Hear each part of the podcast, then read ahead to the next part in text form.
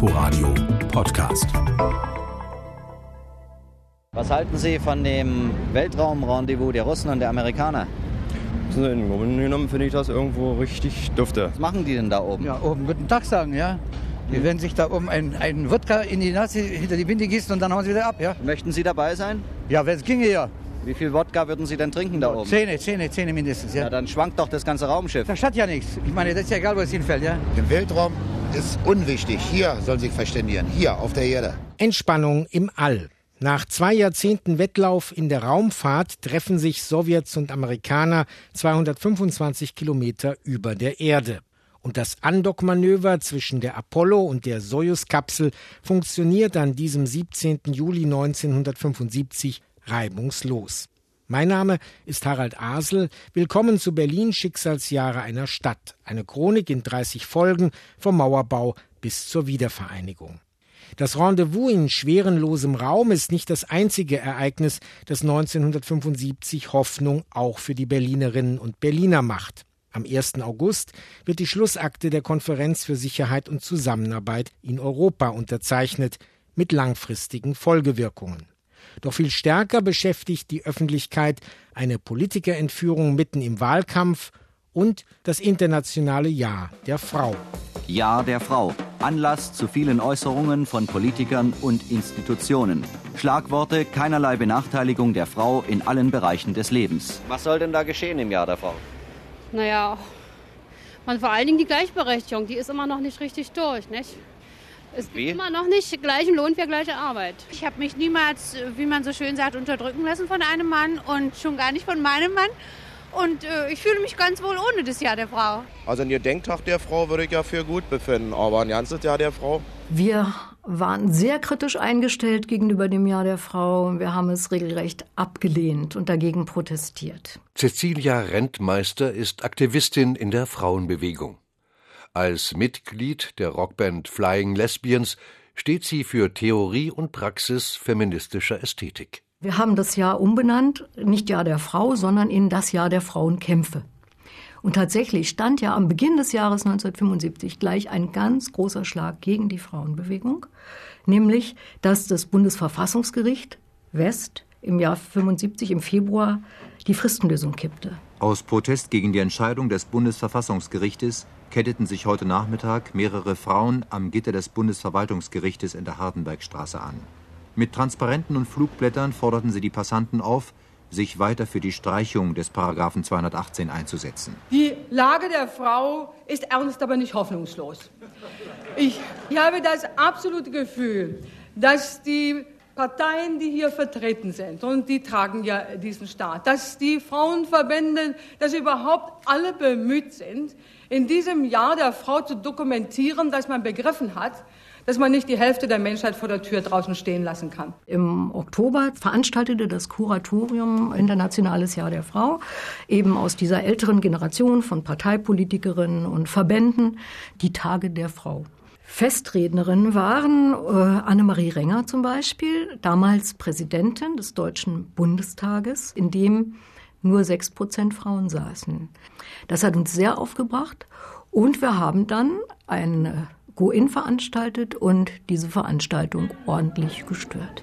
Mit einigen internationalen Bemerkungen aus dem Europarat. Meine Freundin und ich, wir fuhren öfter nach Ostberlin rüber, führten Interviews und wir haben festgestellt, dass rein rechtlich gesehen in der DDR vieles fortschrittlicher war als bei uns im Westen. Ohne die aktive Mitwirkung der Frau, dies möchte ich unterstreichen, gibt es keinen Frieden, gibt es keinen gesellschaftlichen Fortschritt. Ich wollte Journalistin sein und äh, anerkannt sein in meinem Beruf, dass ich was kann, dass ich mein eigenes Geld verdiene. Auch das war wichtig. Und äh, ich wollte gleichzeitig aber auch Kinder haben, Familie haben. Also es wäre mir nicht eingefallen, auf eins von beiden zu verzichten. Die Vereinbarkeit von Familie und Beruf sorgt auch in der DDR weiterhin für Konfliktstoff. Dabei ist Helga Niestreu als Redakteurin für den Berliner Rundfunk noch in einer vergleichsweise komfortablen Situation. Ich habe den Matthias meistens abgeholt, aber dann oft mit dem Aufnahmegerät über der Schulter schon für den nächsten Tag, mit den Einkäufen fürs Abendbrot und war dann auch oft erst kurz vor sechs am Kindergarten. Und das hat mir schon manchmal sehr wehgetan, weil diese, dieses Gefühl, du möchtest auf Arbeit alles geben, aber du möchtest auch eine gute Mutter sein. Und das lässt sich nun mal einfach nicht immer vereinbaren. Das hat einen schon manchmal so ein bisschen zerrissen und zerrupft irgendwie innerlich. Wir wollen hart arbeiten, aber nicht für irgendwelche Ideologien und nicht um Fründe für Parteibuchbeamte zu schaffen, sondern wir wollen hart arbeiten für Berlin und für die Berliner. Der Landesvorsitzende der CDU und Spitzenkandidat im Wahlkampf 1975, Peter Lorenz. Anfang März wird ein neues Abgeordnetenhaus gewählt. Unter ungewöhnlichen Umständen. Denn Lorenz ist drei Tage vor der Wahl von Terroristen der Bewegung 2. Juni entführt worden. Sie wollen damit inhaftierte Gesinnungsgenossen freipressen. Gegen 13.30 Uhr wurde dann der Dienstwagen von Lorenz in einer Tiefgarage in der neuen Kantstraße 8 verlassen aufgefunden. Die Frontscheibe fehlte. Im Wagen lagen eine Brille und eine Kanüle mit Plastikschutz. Es ist also nicht auszuschließen, dass Lorenz während der Fahrt betäubt wurde. Wir, wir kannten uns ja untereinander auch. Das war für uns kein Fremder, der verschwunden war. Klaus Hübner ist zu diesem Zeitpunkt Polizeipräsident in Berlin. Das, was für mich äh, positiv überraschend war, auch die Parteien, die sich gegenüberstanden, nicht freundlich gegenüberstanden, waren ohne jeden Abstrich einig, wir müssen für unseren Kollegen nichts tun, was ihm schaden könnte. Herr Polizeipräsident Hübner, es gab heute eine weitere Mitteilung an die Entführer. Gibt es darauf bereits erste Reaktionen? Bis jetzt nicht. Weiter kann ich im Moment nichts sagen. Das war also eine Situation, die ich niemandem wünschen kann. Das geht eigentlich gar nicht. Man äh, steht zwischen Baum und Borke. Das Land sagt nichts, gar nichts tun. Der Bundeskanzler äh, sagt, ihr müsst etwas tun, um der Gesellschaft zu zeigen, ihr ruht nicht, ihr lasst euch das nicht gefallen. Wenn ein Funkstreifenfahrer jemanden sagt, dass er falsch parkt, dann sagt er, Ihr könnt ja nicht mal den Lorenz äh, rausholen. Schließlich wird die Forderung der Entführer erfüllt. Im Gegenzug zur Freilassung von Peter Lorenz sechs Personen ausfliegen zu lassen. Aber es zeigen sich Risse zwischen den verschiedenen Untergrundgruppen, vor allem zwischen der straff organisierten RAF und der eher anarchistisch agierenden Bewegung 2. Juni. Horst Mahler etwa sonnt sich in der Justizvollzugsanstalt Tegel in der Aufmerksamkeit der Medien. Nach scharfen Kontrollen am Eingang der Strafanstalt Tegel wurden je ein Fernsehteam des SFB, der Tagesschau des ZDF und ich als einziger Hörfunkreporter eingelassen und in ein Besprechungszimmer der Anstaltsleitung geführt. Nach einer Wartezeit von mehr als einer Stunde betrat Horst Mahler in blauer Anstaltskleidung den Raum.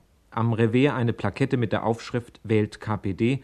Die Entführung des Volksfeindes Peter Lorenz als Mittel zur Befreiung von politischen Gefangenen ist Ausdruck einer von den Kämpfen der Arbeiterklasse losgelösten Politik, die notwendig in einer Sackgasse enden muss.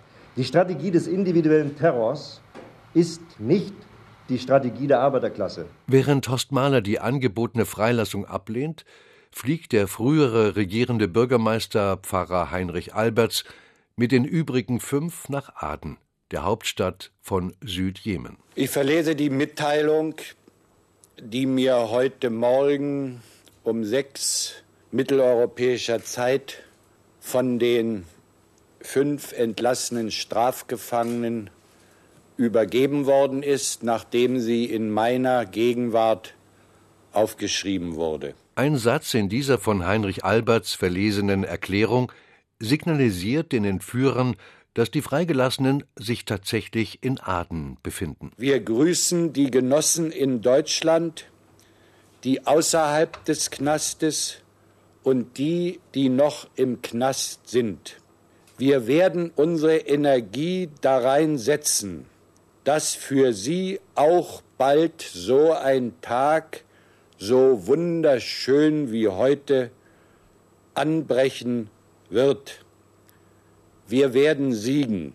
Sechs schreckliche lange Tage und ebenso viele durchwachte Nächte liegen hinter Berlins Politikern, Polizisten und Journalisten. Seit heute Nacht 0.20 Uhr ist das Geiseldrama zu Ende. Von dieser Telefonzelle aus an der mecklenburgischen Ecke Rudolstädter Straße rief Peter Lorenz kurz vor Mitternacht seine Frau an. Er war wenig zuvor etwa 300 Meter von dieser Stelle entfernt, von den Entführern in einem Park an der Barstraße abgesetzt worden.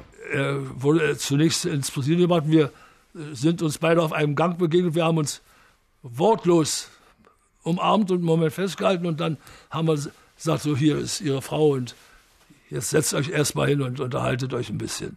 Er war also sehr gefasst. Ich hatte Gottvertrauen, aber natürlich auch Angst, insbesondere bei allen Situationen, in der es ja durchaus im Bereich des Möglichen lag, dass bestimmte Vorstellungen der Entführer nicht durchsetzbar waren. In der Zwischenzeit wird ein neues Abgeordnetenhaus gewählt.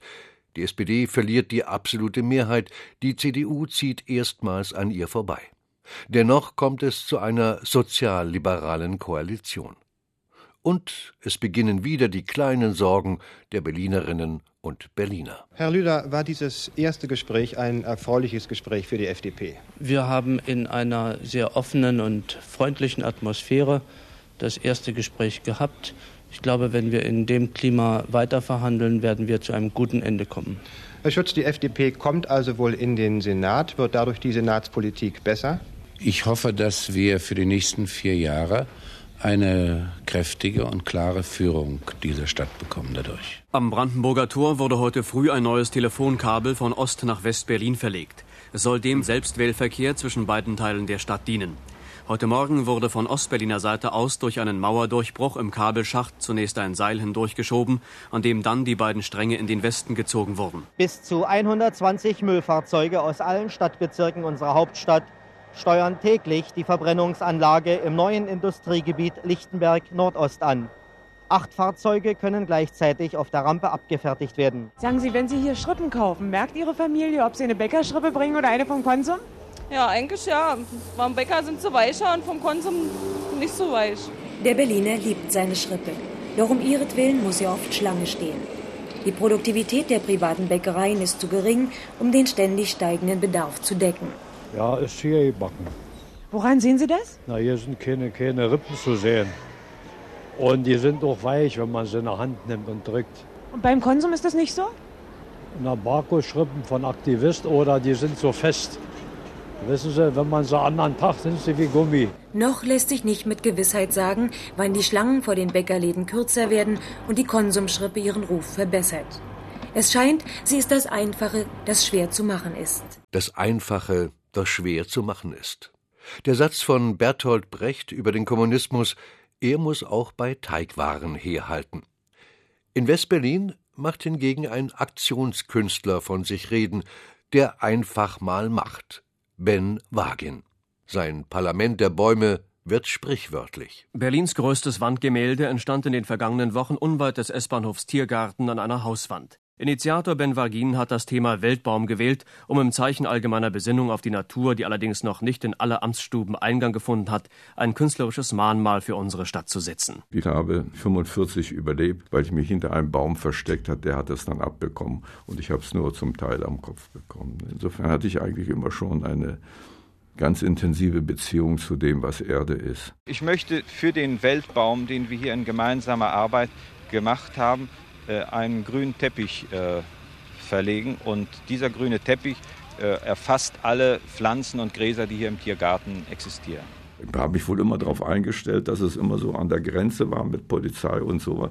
Aber da kommst du auch mit denen oft ganz gut zurecht, nicht? Beim Parkplatz genauso. Da tauchten dann auch die Polizisten auf. Ich sage, was wollt ihr denn hier? Komm, bückt und hatten die auf einmal auch Spaß daran und haben da auch selbst, selbst gemacht. Und äh, soll es nun hier nur grün sein, damit die Autos dann auf dem Grünen parken oder wie? Nein, ich glaube, die Autos sollten sich dann überlegen, ob sie auf einem gemeinsam geschafften Bild parken oder ob sie nicht irgendwo anders eine Ecke finden. Und wohin mit den Autos?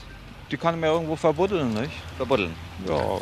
Umweltschutz in der Stadt und die Rolle des Autoverkehrs, das sind Themen, die von nun an nicht mehr aus der allgemeinen Debatte wegzudenken sind. Sie polarisieren, nicht nur in Westberlin, wobei Autos im Osten noch immer Mangelware bleiben.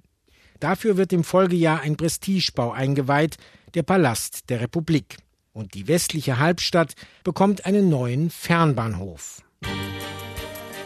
Berlin Schicksalsjahre einer Stadt. Chronik der Teilung in 30 Folgen. Von Harald Asel und Jens Lehmann. Sprecher Uwe Müller. Ein Inforadio-Podcast. In Kooperation mit dem RBB Fernsehen.